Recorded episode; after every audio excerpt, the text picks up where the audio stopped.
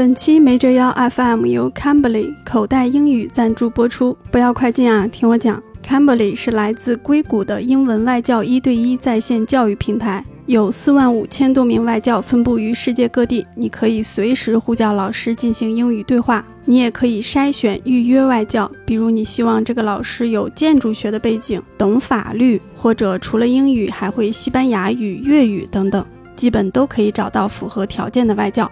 不管你是想练习英语口语，还是想学习商务英语、参加雅思考试，都可以在 Cambly 上通过专业外教进行学习。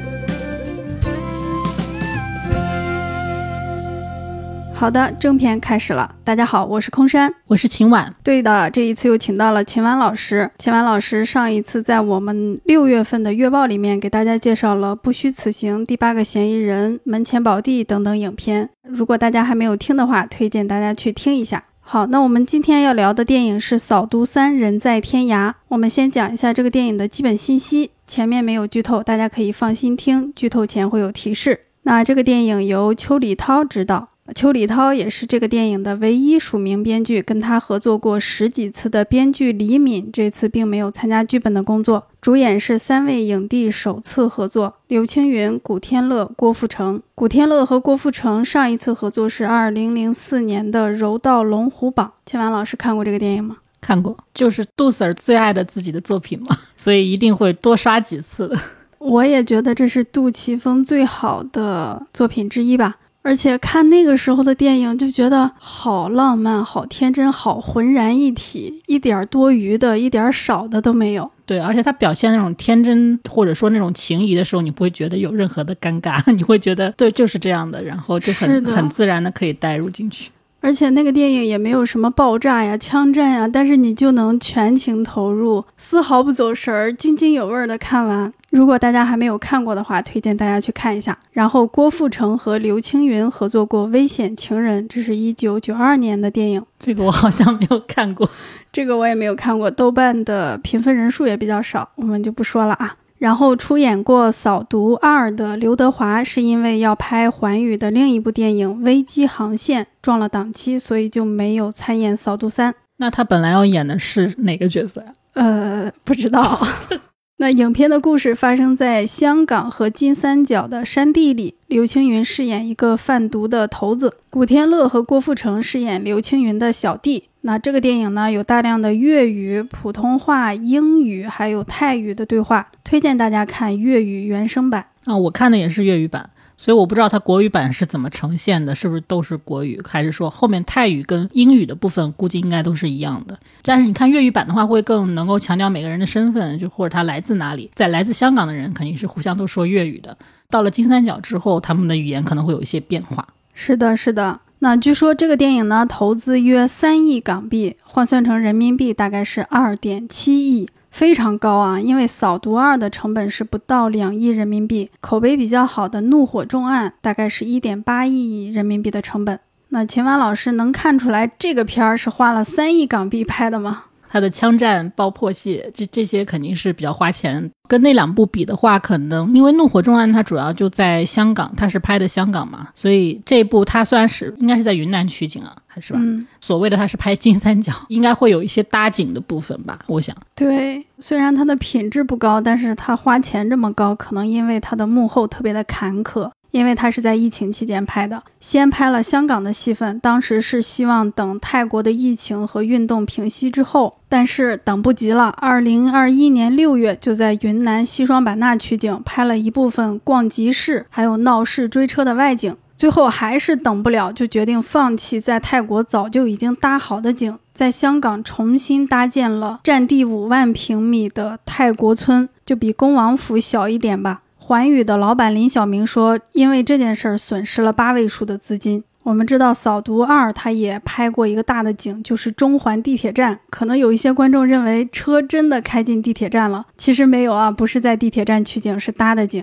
秦晚老师还记得那一段吧？哦，那个非常的好啊，就是那那段应该是我给扫毒二加一星的原因，就是那段地铁的这种追车的戏拍的非常的真实跟激烈，非常暴力的感觉，就是那部电影的亮点就在那一场戏。是的，我觉得它是引入了一个新的日常的环境。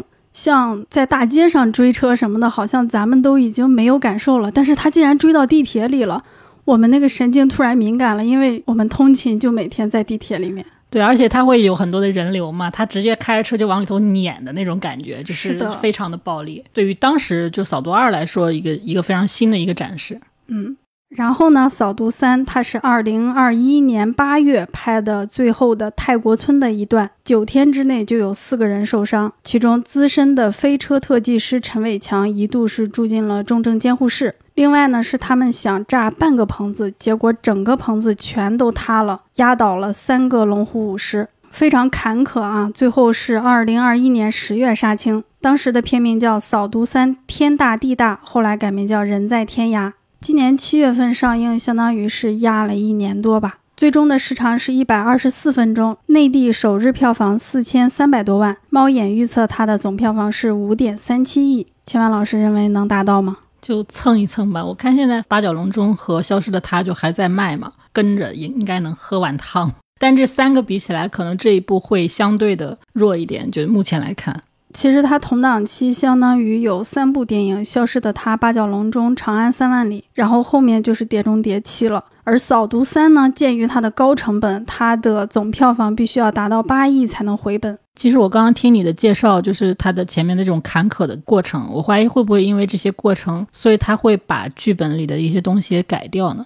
因为就是从目前来说，这个剧情还是相对比较简单的。是的，我们后面会谈到他为什么会使用那样的叙事方法，是不是跟他前期的这种坎坷拍摄有关系？然后呢，他现在豆瓣开分是六点二，毫无疑问会成为扫毒系列迄今最差的影片。那秦万老师认为值回票价了吗？总体评价如何呀？这个东西就是这样，就有的人如果是喜欢看场面的话，他可能会觉得值吧，五六十的票价可能还凑合。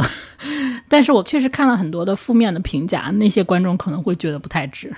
总体评价，我就觉得它是比较套路跟简单粗暴的一部电影，然后所有的人物智商都不太高，都是直线条的，因此也没有什么悬念跟反转。尤其它不断的靠回溯剧情来解释这个人物关系，我觉得是有一点随意跟细碎的。嗯，那如果你喜欢场面戏的话，可能开场五分钟就已经把你震得耳朵都要聋了，因为一直在开枪，竟然开场就是一个超级的大场面戏，拍的非常长啊，然后还有各种车碾车啊之类的。那对于这个视听效果有什么想说的吗？这方面其实我觉得还好，但是就有一些大场面，它确实拍的动作逻辑也没有那么的完美，可能有一些乱，我就不知道哪哪是哪方，就是有有的时候会乱。我想吐槽的就是，为什么邱礼涛拍的一些港片看上去像是在电影院放了一个画质只有七二零 P 的文件呢？我感觉好糊啊，而且那个滤镜的色彩调色总是什么蓝的、绿的、红的、黄的，我感觉非常的廉价。总之，我就是觉得它的特效也没有那么好，画面呢总好像蒙了一层灰灰的东西似的。像跟其他的一些港片比，比如《正义回廊》那个精致的画面、高清的画面是完全不一样。我都不知道为什么同样你正义回廊是在家看的吧？就对啊你也不是在影院看，你我觉得你不能这样比较，啊，你是说他在电影院，所以他的一些缺点就被放大了吗？有。在家看一些缺点就被掩盖了那了。他倒倒也不不是，就不同的片子可能有不同情况，但是就不太好这样比较。嗯，但我总体感觉邱礼涛的这些电影在这个画面上精细度就很差。警方昨晚破獲咗一宗毒品走私案，有人話呢啲係毒㗎，我話呢啲係錢。好，那我们简单说一下《扫毒》这个系列啊。《扫毒》第一部是由陈木胜执导，陈木胜已经去世了啊。我看到豆瓣小组还有人发评论说，希望陈木胜再回来指导《扫毒》系列，这是不可能发生的。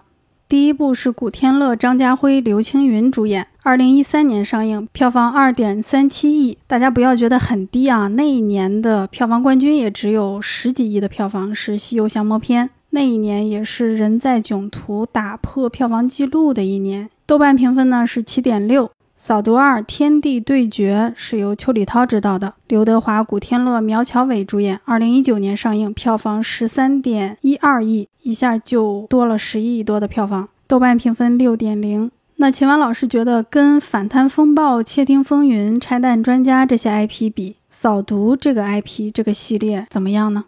其实港片他们这种系列对他们来说，只要他卖钱，他就会一直往下拍。他其实可能故事跟故事是没有什么关联的嘛。他每次拍一个新故事，那可能对于扫毒来说，他硬硬说他要有什么固定的模板跟主题，我觉得可能也没有。就是主要就是他会讲一些兄弟关系的这种剧情吧。但是并不是统一的，就是每部也不太一样。像《反贪风暴》《窃听风云》《拆弹专家》，因为他们这个里面其实都涉及一个，比如说《反贪风暴》它是联署的嘛，然后《窃听风云》它是搞这个情报的，情报科的。拆弹专家是拆弹的嘛，所以就是它会有这个门类的一个区别，它至少说主角可能是在这个部门里面工作的，这个案件可能会跟相关的这个部门有关系。那到扫毒的话，主要的点应该是去扫毒，就是就是应该其实跟毒品的作战，但这个里面毒品可能大部分都会作为一个背景存在，那主要它可能更去讲一些三兄弟之间的关系吧。我觉得这里面可能比较特别的是《反贪风暴》啊，它应该是一个中等体量的电影。然后票房是从一亿涨到两亿，涨到四亿，涨到八亿，最后一部竟然还卖了六亿，口碑也非常稳定，五到六分的一个电影，是近年来非常神奇的一个港片 IP。然后扫毒可能跟《窃听风云》《拆弹专家》是差不多一样的，是大体量的一线的港片的 IP。然后扫毒的模板或者主题，我觉得一个就是毒品了，另外就是三个男主角。可能在第二部里面稍微弱一些，苗侨伟的那个角色比较游离，但仍然是按着三个男主角去配置的。然后就可能是有警匪呀、正邪呀。不过大家最认可的应该还是第一部《扫毒》里面张家辉的那个台词，还成为了一个著名的梗。扫毒的第一部就是它年代比较 也不算年代很久远，就十年了嘛，其实已经，所以它里面有很多的戏份会被拿大家拿出来，然后作为二创啊，或者是做一些这种恶搞啊等等的，就是它已经成为就是可能上一代港片的其中一部分了。喂，阿伟死咗啦，理解嘅嘛偶像？段坤我攞緊，耶穌都留唔住佢，我話嘅。我就记得有一个他们那个重新配音的，就是什么开空调还是开电扇那个。前两天最热的时候，我们家热的快炸了，你知道吗？那你开空调吧？嗯，开空调啊？开空调管用吗？要不然你烧锅炉？没听懂吧？什么玩意儿？没听懂，别说话，我跟大伙儿聊会儿天儿，行不行？啊，你聊你的。就前两天最热的时候，我们家热的快炸了，开空调啊？这一段是配的他们天台上多年之后重逢吵架的一个场面，就那时候看还还有挺有张力的，就至少他们三个人都各有他们各自的原因嘛，就是出现那个矛盾，嗯，所以就是你会觉得，哎，那三个人好像都各有道理，然后这个吵架 吵的还是有一点道理的，但是你看到这一部《扫毒三》里面，就是三个人的对话就很好笑。我印象比较深的是那三个兄弟做的性格真的非常鲜明。当古天乐和刘青云他们俩打架的时候，张家辉说：“要不然先去吃饭吧。”他们在天台上刚刚经历了一场枪战，所以秦晚老师也觉得第一部是最好的，是吗？对我刚才回顾了一下，我当年第一部才打了两星，又对比了一下，就发现扫毒二我竟然打了三星，然后包括我的那个有灵评分也是这样的，就是扫毒一比较低，才四点几分我的有灵评分，然后扫毒二还高一点，所以我觉得其实我们刚刚在聊，就是说这是因为我们那个时候对待港片的那个标准还更高一些，可能对他要求还更高一些，尤其当时扫毒一第一部出来的时候，就大家都会说这个是一个对当年喋血街头的一个仿作，实际上是一个。有有非常相似点的一个一个电影，然后觉得它的执行是跟当年的这个《喋血街头》是有还是有些 差距的，所以说对它的评价其实没有那么高。但到《扫毒二》的时候。我们一看，哎，这个这个时候他可能在当时出来的港片里面已经算还可以，至少他是有亮点的。就像我们刚刚说的那个地铁里的追车戏，那个是很大的一个亮点啊。这个时候我可能为了那个亮点，我还给他加了一星，就这样的一个状况。那你到了这一部《扫毒三》的时候，好像更没有什么可对比的港片了，然后好像哎，这居然是这个档期里面的一个独苗港片，然后整个观感也是不太理想了。难以想象，扫毒系列的最佳在在二零一三年的那个时候，还是被大家被影评人有点瞧不上的。秦晚老师说他的有灵评分也非常低啊，都不及格。那到今天我们再回看，其实那已经是非常优秀了。这可能也证明了这些年港片的创作、电影的创作是在往下走的。然后我们就要讲剧情和人物了，马上就要剧透了。还没有看过的朋友，请注意一下。你放心。我哋金三角明日之星。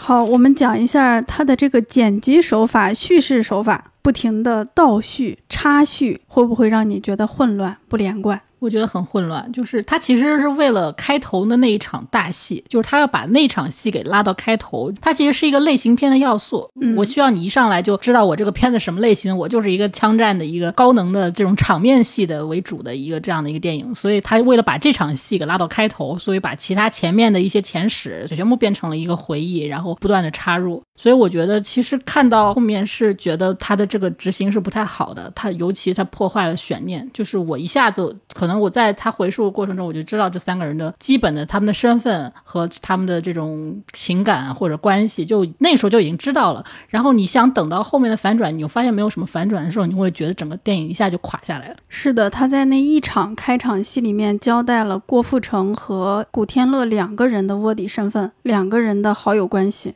然后呢，这一点就持续到了最后，他们俩果然就是纯粹的卧底，没有过任何的叛变呀什么之类的。中间有一段是他们俩抢了另一个人的毒品，然后去送给刘青云。我旁边有观众说：“啊，怎么回事儿？什么意思？没看懂。没看懂哈。那段我也是一开始有点儿不知道怎么回事，怎么突然就跑过来抢了一个好像没有出场过的人物的一个东西嘛？对，而且是他俩合作抢。对，就感觉他俩是不是借着这个卧底的名义搞了一点儿什么别的事儿啊？然后呢，那个毒品又去送给刘青云了，嗯，就挺让人迷糊的。然后我觉得他这样剪，可能还因为他前期拍的时候确实是先在香港拍一段儿，又去云南拍一段儿，最后又回到香港拍那个村子里的戏，可能导致他这个素材本身就比较散乱，中间可能没有办法很完美的衔接，导致了这么一个剪辑手法。因为如果正常的话，他可能会把第一场枪战戏放在那儿，然后镜头一转，从头开始讲这俩人啥故事啊，啥故事啊，最后发展到了这一个枪战，然后又发展。但其实它完全不是这个剧作的结构，它就是讲这个枪战之后他们去金三角的发展，然后在这个过程里面穿插一点前情提要。而且中间有一段很奇怪，他还中间就是讲到古仔那一段，是他不是撞死人嘛，然后他就有有一点心理阴影，类似那。结果我以为他要把在这个上面有点展开，是不是古仔这边出了问题？就他是不是有点什么反转？他是不是内心有点问题了？就后来也没有啊，他后来就、就很顺的就去救人了。即便我不是需要一个多么复杂的反转，你就起码你这个人物的状态不能由始至终都是一样的吧？这个电影是最大的问题就在这儿。那你那你看的是什么呢？就像我你刚刚提到什么。像《窃听风云》系列什么，你自己回头去看那个所有的这些的第一部《窃听风云》的一，你看看每个人好好看简直就是他们在作为警察在那儿窃听到的内容，然后他们会有一些私心，然后真的去做了一些不好的事情、犯罪的事情，然后结果导致了他们的后面的一些悲剧的发生。啊，这是多么惨烈、多么大的一个人生的这种波折，或者是雪球越滚越大，对，控制不住对了。对自己的内心的这种挣扎，就这个才是真正挣扎是什么？这个里面有什么挣扎？挣扎唯一挣扎就是好像郭富城我要回去救那个女生，这个剧情的设计又很刻板嘛，就是你在一个抑抑郁，然后遇到了一个单纯而美丽的女子，然后她什么都不懂，然后你就想救她，另一种层面的救风尘，然后你又把它把这个情节其实放入了本来是你想讲一个三人兄弟关系的故事的张力上，马上就削弱了。所以其实两面都不是很好。讲的这个故事本来就不好，讲故事的这个手法还很差。一个美妙无比的转场，说回 Cambly 口袋英语。毕竟是第一次接到赞助，为了检验甲方靠不靠谱，本人一个英语四级低分考过的人，时常通过翻译软件在节目里分享外媒报道的人，专门上了几节课，感受非常好。有一位老师菲欧娜，我们谈论了电影，她喜欢阿莫多瓦，而且一直想做一个播客，但至今没有开始，所以她问了我很多关于播客的事情。我非常磕磕绊绊地用英文告诉她我为什么做播客，为什么全职做播客，做播客怎么赚钱。关于这些问题，我实在有太多话想说，但贫瘠的口语能力让我惜字如金，词不达意，甚至一度胡言乱语。但菲欧娜老师非常好，哪怕面对我这样的笨蛋，也会耐心纠正我的发音，告诉我合适的词。这一节课我学到了很多词，比如 budget、sponsor、promote。如果你也不知道这几个词是什么意思，那之后会在我们中英文混杂的对话里了解这些词。那我很喜欢 Cambly 的一个功能，就是上课期间外教不但能和学生一对一的视频通话，还可以发送文字。菲欧娜说完一句话，如果我有听不懂的词，复述一遍，它就会发英文单词过来。聊天页面自带翻译功能，很好用，而且支持课程回放，能让我在课后复习的时候知道自己说错了什么。同时，也给没折腰 FM 的听友搞到了一点福利。现在下载 Cambly App 或者登录 Cambly 网页官网，注册登录后，在推荐码处输入没折腰 FM 的听友专属推荐码 MZY 二零二三，即可直接获得免费十五分钟外教体验课时。购买单月套餐可立享八折优惠。具体的领取方法可以查看本期节目的 Show Notes。感谢 Cambly，希望大家不要错过薅羊毛的机会。另外，菲欧娜会讲粤语和普通话，我们也谈论了粤语中中英夹杂的语言现象。大家应该听过一个梗，就是香港明星陈豪在《帝女花》里有句名台词：“童振在 check 下，他演的是崇祯皇帝，但随口说了英语，然而整个剧组无人发现。”那粤语中的中英混杂就到了这个程度，比如“靠白车”已经成了固定搭配了。恰巧扫读三中也有一个非常典型的中英文混杂的词组，我们先请非常熟悉粤语的秦婉老师来讲一下。粤语里面有很多英文单词会被他们变成日常用语嘛，然后这可能说着说着，它就会变成一种中不中、英不英的一种 一种语言。比如说，中间有一场戏是古天乐和方中信他们在那个审讯室里，那个方中信就吐槽那个古天乐做卧底把人给撞死了，然后郭富城那边还让我花了很多的钱，就你们再这样下去，我就要被开飞楼了。啊，这个词是 file 文件档案的意思。那开发楼是打开一个文文档的意思，打开一个文件的意思，意思就是他会被内部调查科调查，就会开一个档案给他，所以叫开发楼。说的非常快啊，呃，你看那个字幕，他也会说是被内部调查科调查，但是他其实发音说的是我要被开发楼了。还有什么 call 把车叫救护车的意思，这个大家应该都听得懂。好的，谢谢秦婉老师的分享。我跟外教菲欧娜也讨论了这个问题。菲欧娜少年时期在香港度过，后来去澳洲求学，现在住在南美洲的哥伦比亚。他已经教过一千多名学生啦。我们听他来讲一讲。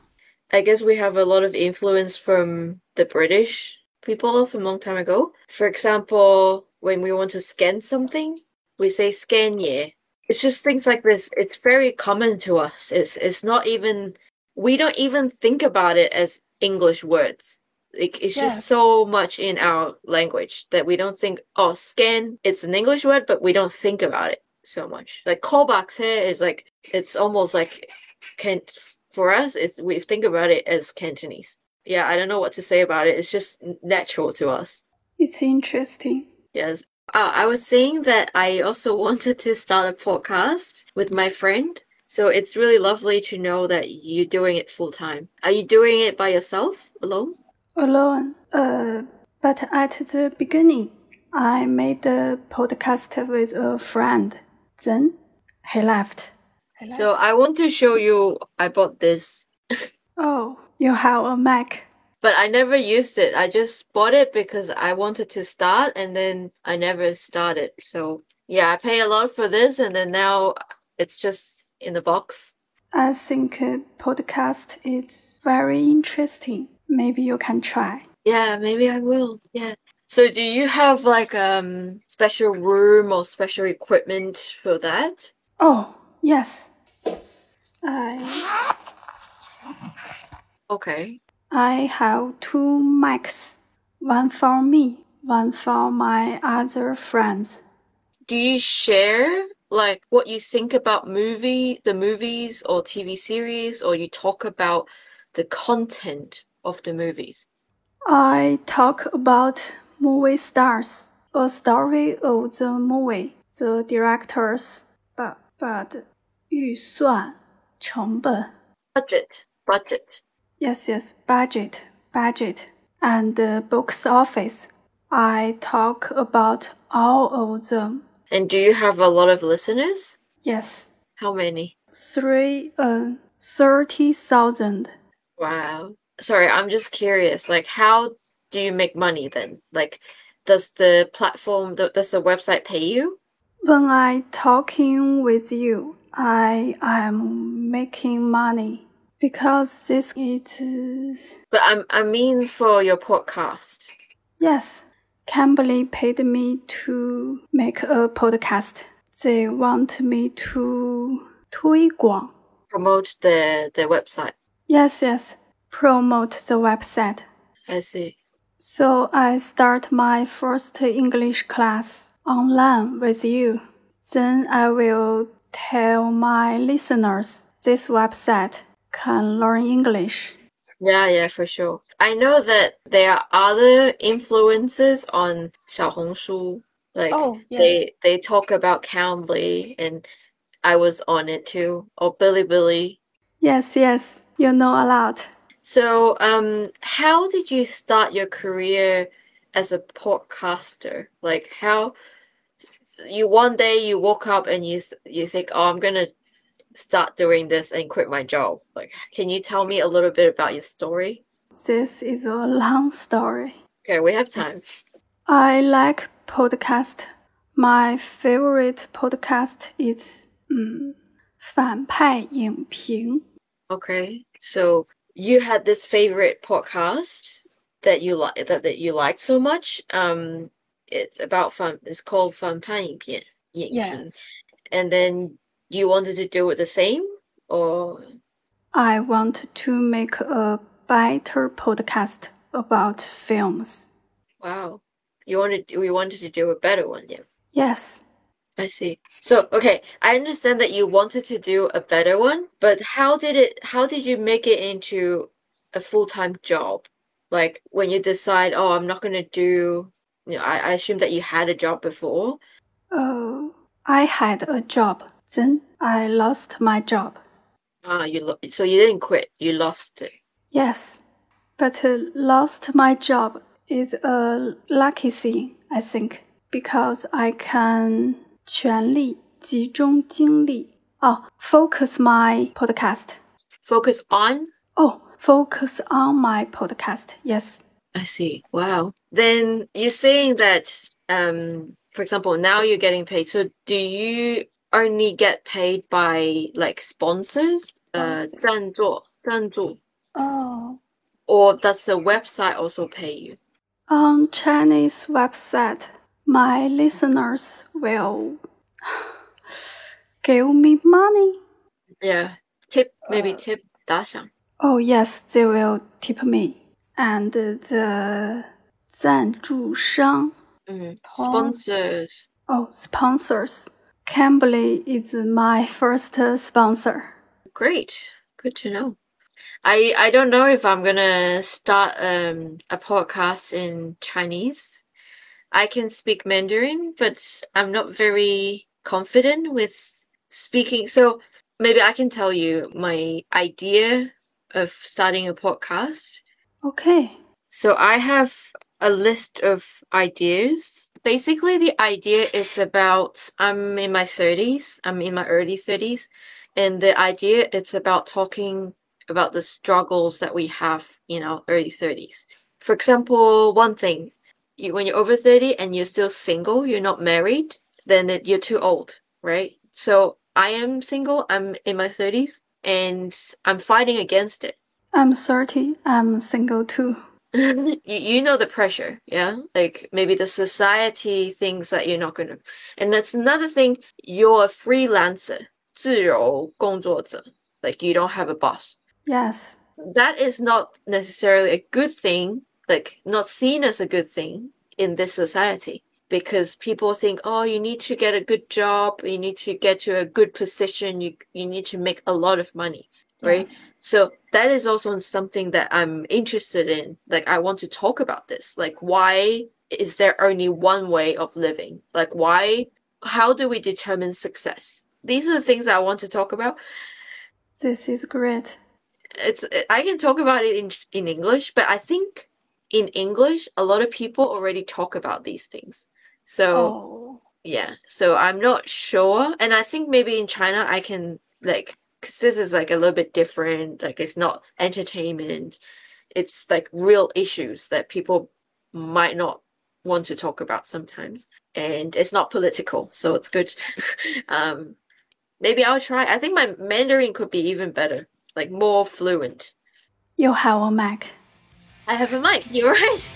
I already have what I need.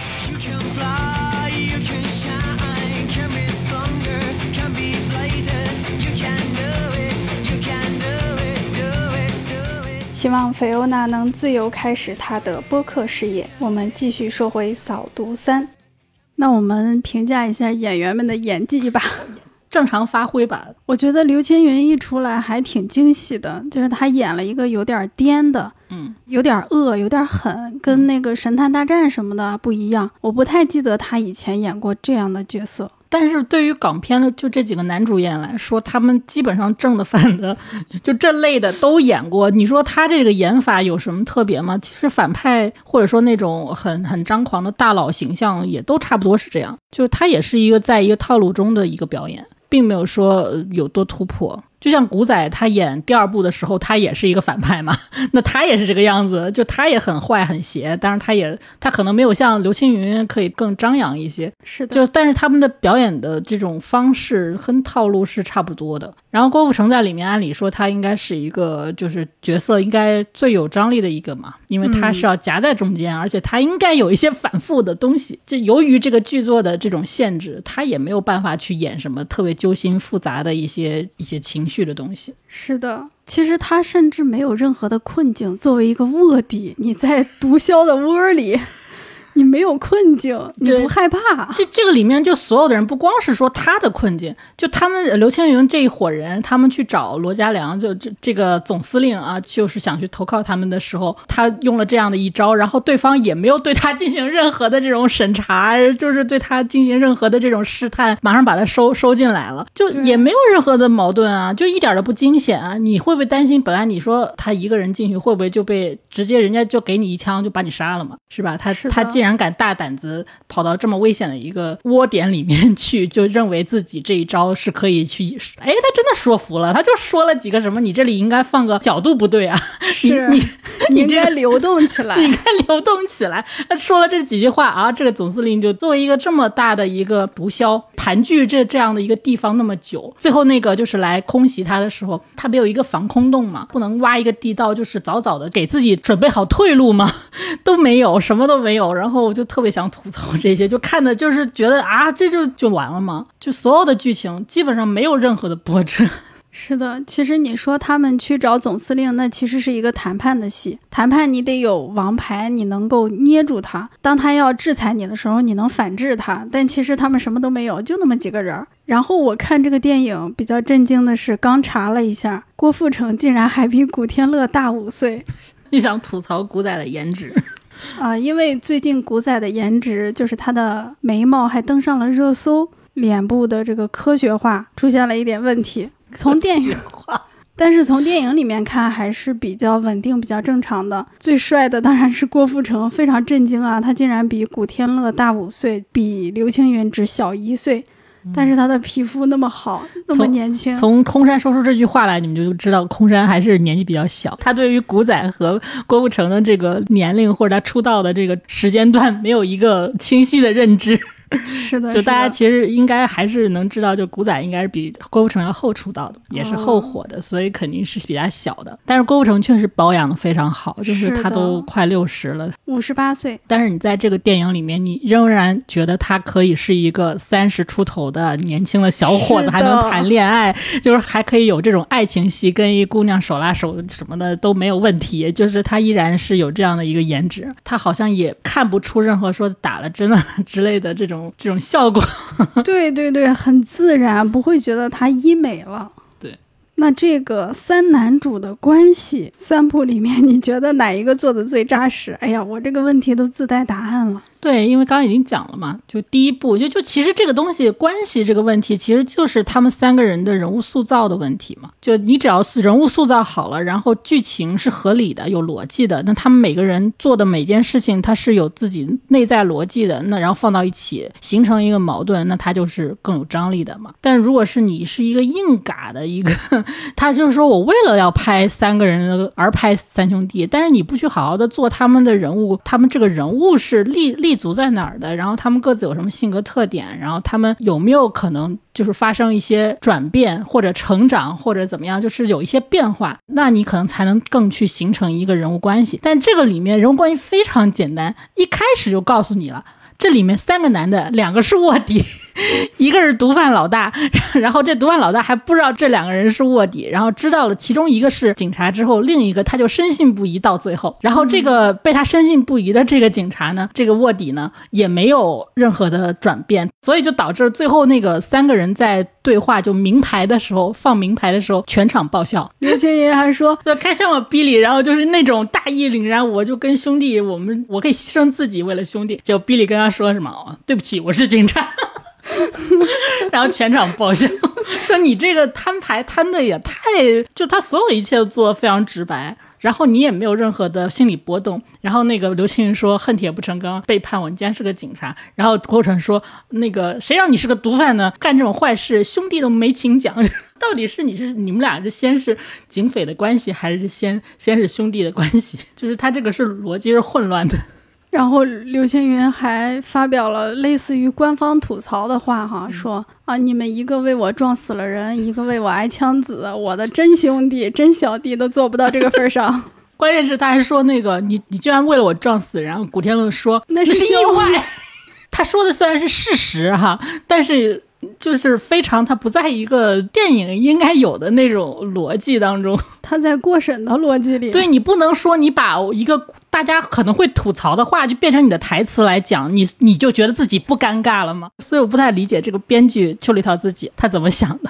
而且这里是三个人在第一场戏之后最终的一个重逢，竟然就这样，郭富城没有任何的左右为难，没有任何的悬念，就举起枪来对着他的老板：“我是警察。”他其实中间就是试图想做一下郭富城的那种游离啊，就比如说对他说一些好话的时候，他就会回忆啊，呃刘青云怎么救他，然后什么我们带比利走，不截肢那两段戏。对对对，然后我以为他好像真的有所犹疑，结果也没有，结果他最终跑回去是为了那个女孩。是的，完全没有想他大哥的事儿，而且是他大哥主动来找他。听到比利回来了，走，咱们赶紧看看比利去。对，所以最终就是大家把只能把这些东西都给娱乐化了嘛。所以就说，那就这就当他是一个卖腐的做法吧。就是古仔跟青云都爱晨晨，但是青云错付了。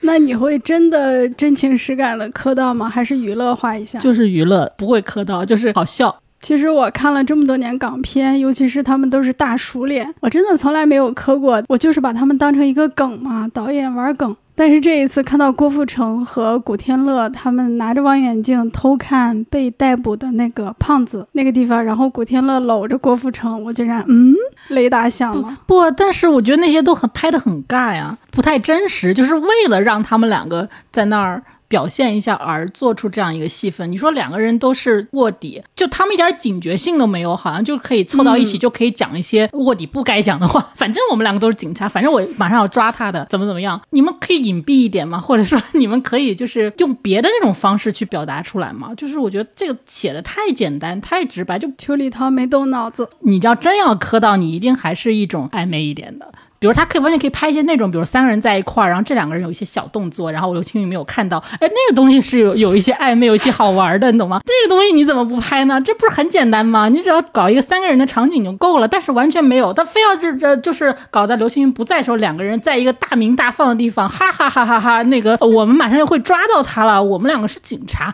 神经病啊，真是，就他不是那种港片以前那种张扬的那种大明大放的那个那个意图，它是一种。很弱智的表现手法，这些完全是可以修改的。这不由得使我想起了《扫毒》第一场戏，就是三兄弟在那个废弃的楼里面吃饭，它虽然是一个枪战电影、动作电影、港片，但是它第一场戏是用的三个人吃饭的戏来交代他们的关系和情感。虽然看上去很套路，但是比起第三部《扫毒》和第二部《扫毒》来说，那个兄弟情是很扎实的，大家是相信的。尤其是古天乐从口袋里面掏出那么多手机啊，这个是进货的，那个是给谁的，这个是警察的，我发错一条信息我就要死。他的那种压力，我们也是很了解的。那个里面甚至有空间去拍古天乐的家庭，他有一个老婆，他跟老婆还有一场或者两场戏，都还挺立得住的。你觉得这个是邱礼涛和陈木胜的区别吗？还是就是单纯的这两部没拍好？我觉得就是没拍好，因为邱礼涛也不是没有拍过好的嘛，也有拍过完成度非常高的，就拆弹的两部都很好啊。邱礼涛确实是一个快手嘛，然后又是一个就是产量非常高的一个导演，可能确实就是有拍的好跟拍的不好的。也许这个电影它的在这个运作过程中出现了很多困难，遇到了很多问题，然后导致不断的改动他们的场景，也有可能会影响这个故事的表达，也这是有可能的。陈木胜的风格可能是不是他拍人会更厉害一点？比如《天若有情》，其实陈木胜在去世之前，他也没有觉得他是非常厉害的导演，就他不是那种作者导演，他是一个匠人嘛。最终对他的评价也，他是一个匠人导演，所以他是一个港片里的一个核心力量，但他可能不是最优秀的、最好的、最天才的那个导演。所以说，我们当年对扫毒的或者他其他的一些电影的这个评价，都是差不多是这个这个状况。嗯，像邱礼涛的话，他就是属于质量有点参差不齐啊，就是有的真的很好啊，真的很喜欢，真的很很厉害，或者说他有一些拍的不怎么好的电影里面，你找到一些他的亮点啊，也很有意思。但是他不是一个说平均都是非常高质量的。当然了，到了这个阶段，呃陈木胜也不在了嘛，邱礼涛的产量也很大，他肯定也是一个很重要的中坚力量。我觉得还是两个导演创作的差别，侧重点的差别。陈木胜应该就是更在乎人，在乎背景故事比较扎实的人，用这些人来推动故事的发展，这些人决定故事的走向。他最著名的那些代表作脉络都有点像，就是一个人在一段较长的时间里出现了巨大的、极端的内心变化。比如《新警察故事》里的成龙，他出场的时候是一个意气风发的警队精英，然后变成了一个惩罚自己、每天活在愧疚里的醉鬼，到了最后解开心结。还有《新少林寺》刘德华饰演的那个大军阀，这个人他也是拥有天翻地覆的命运，还有内心变化。《怒火重案》里面的邱刚傲，警队的明日之星变成了杀人如麻的反社会罪犯。扫毒也是这样，三个当警察的好兄弟，多年之后再次重逢，形同陌路。就哪怕宝贝计划，它也是一个宝宝如何改变了几个人。当然很套路啊，因为电影它就是拍人的变化，人物的弧光就是人物的变化和人物的复杂，但他经常都能做得挺扎实的。他的镜头是挺关注人物内心的，写的情节也是相对可信的。然后邱礼涛好像就不太爱拍人，也不太会拍人。当然，他的电影里也有变化巨大的人，比如《拆弹专家二》，主角潘乘风，他一心为公，然后背叛了警队，最后又迷途知返。《扫毒二》的余顺天，他先是脱离黑社会从商，然后成为了香港的蝙蝠侠，做义警，最后又狂怒复仇。人物是在发生特别大的变化，但是人物都有工具人的倾向，他非常接近宣泄情绪和展示议题的工具。包括邱礼涛以前拍的《的士判官》，一个老实巴交的男人因为一件事开始屠杀出租车司机，也是在展示浓烈的情绪，在讲一个社会议题。到了《扫毒三》这么坎坷的一个大项目，他自己做导演，可能连情绪和议题都没有了，所以那么多的爆炸、枪战只能带来生理刺激和眼球刺激，就没有情绪支撑、议题表达，也没有人物的内心。但《扫毒二》是有的，它里面的程序正义、实质正义的影子是能捕捉到的。这个跟于顺天成为义警、地藏成为毒枭是有关联的。他的情绪也是很有支撑的，最后就是复仇，我就要弄死你。动作戏是建立在强烈的情绪之上的，他在不停的放大那个情绪。那个刘德华死了，他的手指头还不停的摁扳机呢，都已经 死了，不是死了，那就没死。嗯，那就是还没死透，都已经那样了，他那个恨意还在支撑着他不停的扣扳机。对对，他有很强的这种宣泄感，好像在《扫毒三》里连这个都没有。对，他的结尾也非常的糟糕，把他送回去，然后回到香港，然后结束了。相当于这个事儿讲了白讲，对，一点余味都没有，一点回味都不需要。这个事儿讲了白讲，这些人经历了这些白经历，他没有任何变化。成功的抓住了这个毒贩，然后还捣毁了一个更大毒枭的一个窝点啊，没了。然后两个警察回去复职了，是吧？然后还在泰国完成了一个反黑。泰国里面那个军方跟总司令的勾结的那个人还被抓了。对，你还提醒我一点，就是他不是到了泰国嘛，就有一场戏，我也觉得非常的弱智，就是他一到了那儿，古天乐一到那儿，他就跟大家说，这个人，这郭富城这个人是我们的卧底，你就给那个泰国警方全看，泰国警方万一有万一有那个他们的探子呢？这个方式也太简单粗暴了吧！这个瞬间就让我想起了《扫毒》第一部里面卧底的信息被泄露了，那里还是一个千钧一发的时刻，就是传照片传过来的这个照片到底会是谁？嗯，其实有很多方式就就可以设计很多悬念，让郭富城的这个位置会更危险或者怎么样。但是给我看到的都是这些很弱智的 剧情，尤其我们还是有一定的这种观影经验的嘛。对于我们来说，这种这种泰国的警方一定是有一堆黑社会渗透。东南亚三国公检法的形象在我们心中是很差的啊！这个我们内地的电影功不可没，港片也功不可没。就可能你原来对他预期可能是在这个高点上，然后看到这场戏，哇，就只能讲到这儿。对，我一定要带你走，我都一定要带你走啊！那我们说一说《扫毒三》的主题表达吧。你认为这个电影有主题吗？这个电影没有主题了，警察就是警察，毒贩就是毒贩。所以你说它的主题什么呢？正义战胜的邪恶。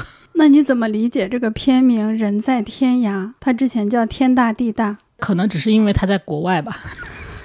在一个天涯嘛，就是不在家里都叫人在天涯。但是郭富城跟小农的戏会让我想到《投奔怒海》。嗯，你想的太多了。我觉得他好像是非常直白、非常幼稚的一一种投奔怒海的表现形式，就是一个外来的文化人进到了一个种罂粟的地方，这里种罂粟的这个女人，她不知道自己来自哪兒。他是一个无根的人，这个台词写的非常直白，非常幼稚啊，但他表现的是这样一种身份的状态，不知道来自哪儿，不知道自己是在泰国还是缅甸，也不知道。但是他会说中文，对，他会说中文，他也会说当地的语言，他也不想出去，他不知道自己来自哪，但是他把他现在住的这个地方视为他的家鄉。嗯，然后这个外来的文明的人呢，就是想把他带走，然而这个当地的人是一直拒绝的，最后他们就葬身在了火海里。这么理解的话，就说这个角色他不是一直在说嘛，反正这里都是打来打去的，他觉得很正常，就旁边在打，他也一点感觉都没有，在那里该干嘛干嘛，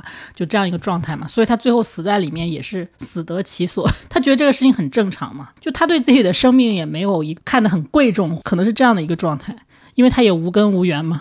所以他死了就死了，就他也没有觉得自己该去有一些求生欲或者一些逃生欲这样的一一个状态。但是整体上他还就是一个工具人，他的存在还是就是为了让郭富城跑回去，然后让这个电影多一趴，不然就结束了嘛。我觉得这里面有一个非常有意思的对比，就是香港人的身份认同在很长的一段时间里是用卧底来呈现的。我既不是一个正儿八经的警察，我也不是一个正儿八经的黑社会。甚至会出现那种警察把你的档案删掉了，嗯、然后黑社会也知道你的身份了，你就更谁也不是了。嗯、但是到了扫毒三里，卧底，我知道我是警察，我领导知道，我同事知道，我一堆警察都知道。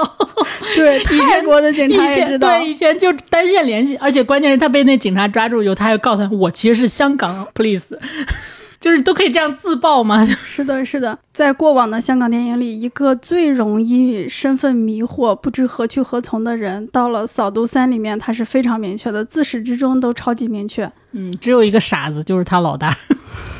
是，而不明确的那个人，不知道自己是谁的人，变成了在金三角种罂粟的一个女孩。一些村民，可能那个村民、那个女孩小农，他们是真正的人在天涯。他们不知道为什么到了那里。有人说他们是国君的后代，然后他们是被留在天涯的一个人，天大地大，但是没有他们的容身之处，最后他们就死在那个地方。那你应该把你的重点放在这些人身上，是吧？或者你三个男主能不能有一个男主就是那儿的？啊、說想拍三兄弟的兄弟情的话，这都也行。但是现在就变成一个可有可无的一个情况了。对，他要是想拍这个的话，可能更应该着重拍刘青云，泰国华侨拿美国护照这样一种情況。对，就但是就刘青云他整个过程，他好像也不在意任何的。你说他在乎钱吗？他也不是说那么在乎钱。他不是有句金句吗？什么我要在上等人的社会世界里面做最下等的事情，是吧？上流社会做最下流的事情。对对对，他好像就是来混一下日子，就是他没有说一个很崇高的理想，或者说我要成为一个很有钱的人，就他也没有说像过去的那种就反派那样要达成一个什么目的。刘青云有一个转变，就是一开始说赚钱，赚完了尽快花光再去赚，等到最后呢，在故事的后半段结尾的时候吧，他就说，嗯，可能我也想找一个地方安享晚年。对，就就虽然有这些表达，但是也并不完整，或者说它能形成一个系统的主题是的，来，就是让我们来总结。我觉得这就是邱礼涛的一个巨大的问题。就他经常可能就是放一点什么，放一点什么，这些东西都联系连不起来。对你怎样看待里面的这个总司令？当然，罗家良能出现，我也挺惊喜的，因为他很少出来嘛，最近，而且他讲的还是国语，虽然是配音的啊，所以说他应该是你说的那种国军后裔之类的这种形象嘛，所以他才会以那样的一个状态出现在那儿。我我猜啊，他也没有讲嘛，对，没讲。哎，他姓戴呀。好，所以我刚刚已经吐槽嘛，就说他乍看起来好像应该是个很凶恶的一个形象，因为我们其实之前就，即便我们就看一些什么湄公河行动之类的哈，你在那个地方的那种有一个军队武装力量在那里盘踞的这样的毒枭，他一定是非常非常凶恶，非常非常的就是暴力的、血腥的，然后随杀人如麻的这样，应该是这样一个状态啊。但是在这个里面，你会发现这个总司令还挺笨的，挺好骗的，就是看起来好像很嗯一本正经。的样子，但是他很好骗嘛，就是是随便来一个人把他的货结了再来找他，他就答应了，确实就是很降智嘛。总司令有两场戏，我印象还挺深刻的，一个是他带着这些人参观他的这个基地，然后跟他们吃饭，说啊，以前是英国人还是葡萄牙人什么的，把罂粟带到这里来的。啊，我们把这个卖出去是来发展当地的经济，什么什么之类的，是一个很道貌岸然的形象。我还以为会从这个点上去发展。对，这个不就就是刚说的嘛？邱礼涛在各个地方就塞一点，塞一点，对放一点，放一点，然后也没有讲出什么来。最后呢，这个总司令在死之前竟然还一本正经、煞有介事的穿上了他的军装，戴上了他的军帽。你前面什么都没铺垫然后，等着一群人进来自己自爆。就特别的可笑。这个人物，哎呀，这个电影就变得特别可笑。所以我认为邱礼涛还是必须要有一个专业的编剧来控制一下他那些发散的思维。其实刚才说这几个人物，他都可以做出一些啊不一样的东西，或者说更深挖一下，或者怎么样。我们随便讲一讲，都能好像似乎都可以给他补个前史之类的。但是他好像也就什么都没有再往下做的意图。一个电影，你回到他要去原初要做这个项目，首先他可能他就是一个续集的延延续，这个品牌要继续做，继续赚钱，继续卖票房。第三步怎么做呢？那我们把优秀的东西给捏合到 这一步来吧。我们看我们前两部有什么金三角呀，有三兄弟的这种兄弟戏强啊，然后第二部有这种很暴力、极致的追车碾压呀，是吧？我们把这些东西全部放到这一这一步来，是不是就更炸裂了？那可能在拍摄过程中有一些问题出现啊、他就没有说把剧本做的特别圆满。嗯就是虽然他投资很大，但是我没有感觉到片方很有信心。从他的这种宣传的过程来看，起码你跟现在就是比较火爆的几部院线片来比较的话，他可能是是的，是没有那么强的信心的，因为他也知道自己的质量是怎么样。嗯所以这个电影有任何优点吗？可能让我笑了一下吧。前天晚上看到 Coco 的噩耗，然后我就很伤心嘛。我本来第二天我可能我都没有心情出去看电影了，然后我还是去了嘛。我就因为要录节目，然后还是去看了。看完看的过程中我笑了，所以我觉得这是他的一个，就是让我心情能好一点的，就是一个功德吧，对，还还算有点功德。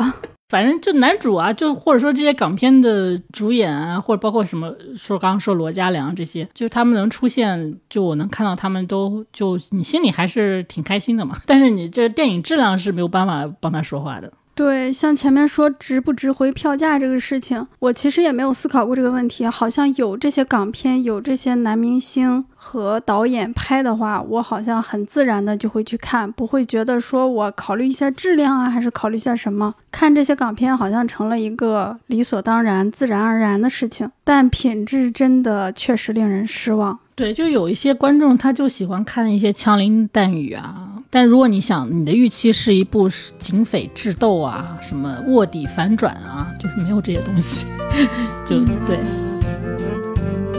好的，本期节目到这儿就结束了。点赞是免费的，但可以让我备受鼓舞。下期再见，拜拜。拜拜。